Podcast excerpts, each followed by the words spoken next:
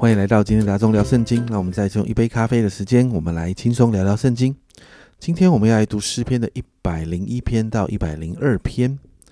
诗篇一百零一篇这一首诗篇是大卫的诗哦，分成两个部分。首先一到四节，大卫向神诉说他的心、他的行为，他期待他的心和行为在神的面前是完全的。因此这几节经文，我们就看到大卫这样说：他期待自己用智慧行完全的道。要从完全的心行在他的家中。第三、第四节特别也谈到邪僻的事。大卫这样说：“我都不摆在我面前，我眼前悖逆人所做的事，我甚恨恶，不容沾在我身上。弯曲的心思，我必远离；一切的恶人或犯作恶事，我不认识。”这诗人大卫向神表明他的心，愿意在神面前来圣洁。前面提到大卫个人的心哦，在一到四节，还有他的行为。接着，大卫在五到八节就提到他在国中的治理也要这样的完全。大卫这样说：暗中残谤他邻居的，眼目高傲，心里骄纵的，行诡诈的，说谎的，这些人呢，都要面对大卫身为这个君王的审判呢。那第八节，大卫这样说。我每日早晨要灭绝国中所有的恶人，好把一切作孽的从耶和华的城中城里剪除。但是呢，那些国中的诚实人，大卫这样说：第六节，我眼要看国中的诚实人，叫他们与我同住，行为完全的，他要伺候我，伺候我。所以，我们看到大卫身为君王，他也愿意按着神的法则操练自己，然后也按着神的法则来治理国家哦。这是我们可以学习的。这是一百零一篇，接着一百零二篇这一篇的背景在第一节，困苦人发昏的时候，在耶和华面前吐露苦情的祷告。所以诗人并没有提到他到底遇到什么困难，但是他真的很辛苦。所以在呃一到十一节里面呢，我们看到诗人用很多的比喻来形容他所面对的难处，还有他现在悲惨的状况。比如说，他这样说。年日如烟云消灭，骨头如火把烧着。他的心悲伤如草枯干，啊，悲伤到忘记吃饭，终日悲叹，好像旷野荒场没有人理的鸟类。他有极度的孤单，甚至呢，他受到仇敌的怒骂，还有咒诅。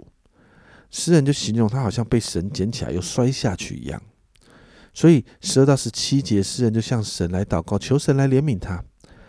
第十三节这样说：“你比起来连续西安，因现在是可怜他的时候，日期已经到了。”诗人在这段经文中，一方面提到神的荣耀，提到神的名，提到神的作为；但另一方面，另外一方面呢，也求这样大有能力的神来听他的祷告，并且十八到二十二节当中，我们看到诗人甚至这样提到：当神垂听祷告、施行救恩的时候，十八节这样说：“这必为后代的人记下。”将来受造的民要赞美耶和华。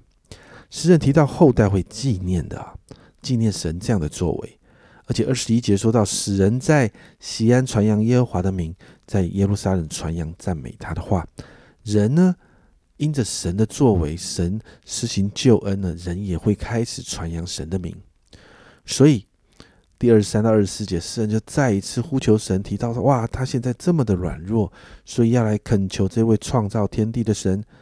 这位即使天地废去，但是他也不改变的神来拯救他，介入他的困境当中。所以今天我们有两个祷告。首先，在一百零一篇当中，大卫让我们看到一个很棒的榜样，他愿意操练在神面前的完全，也就是追求圣洁，不单单行为要讨神喜悦，甚至心也要讨神喜悦。因此，我们就来祷告，这样的渴慕也要在我们的身上。让我们也愿意在神面前成为讨神喜、讨神喜悦、追求圣洁的人。第二个祷告，在诗篇一百零二篇，我们看到诗人面对是一个好不容易的状况，似乎走到了人的尽头，但诗人呢，对神没有失去信心跟希望，他仍然把眼目定睛在这位创始成终，而且永远掌权的大君王身上。这是我们极好的榜样。祷告，我们在困境的时候，我们可以学习把焦点放在神身上。因为如同我之前说的，在神是没有难成的事的，我们就一起来祷告。亲爱的主，我们谢谢你在今天这两篇诗篇里面，谢谢主，让我们在一百零一篇里面，我们看见大卫有一个好的榜样，就是他定义要追求圣洁，他定义要让自己在你的面前完全。主啊，那个完全不单单是行为的完全，主啊，更是心的完全。主啊，我真的为我们每一个人来祷告，主啊，你帮助我们，主啊，让我们也像大卫一样，我们可以追求圣洁。追求一个讨你喜悦的生活方式，抓抓不单单只是行为上的，抓更是我们的心，我们的所思所想，我们的心思意念，主啊都要往完全的地步走。主要，我谢谢你帮助我们成为讨你喜悦的人。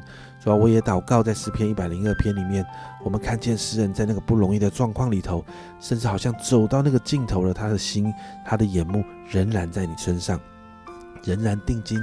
在你这位创始成中、主要永远不改变的神身上，主要因此，主要这也是我们可以学习的。主要帮助我们，主要祝福特别现在正在难处当中、正在不容易的困境当中的家人们，主要帮助我们学习，把我们的眼目定睛在你身上。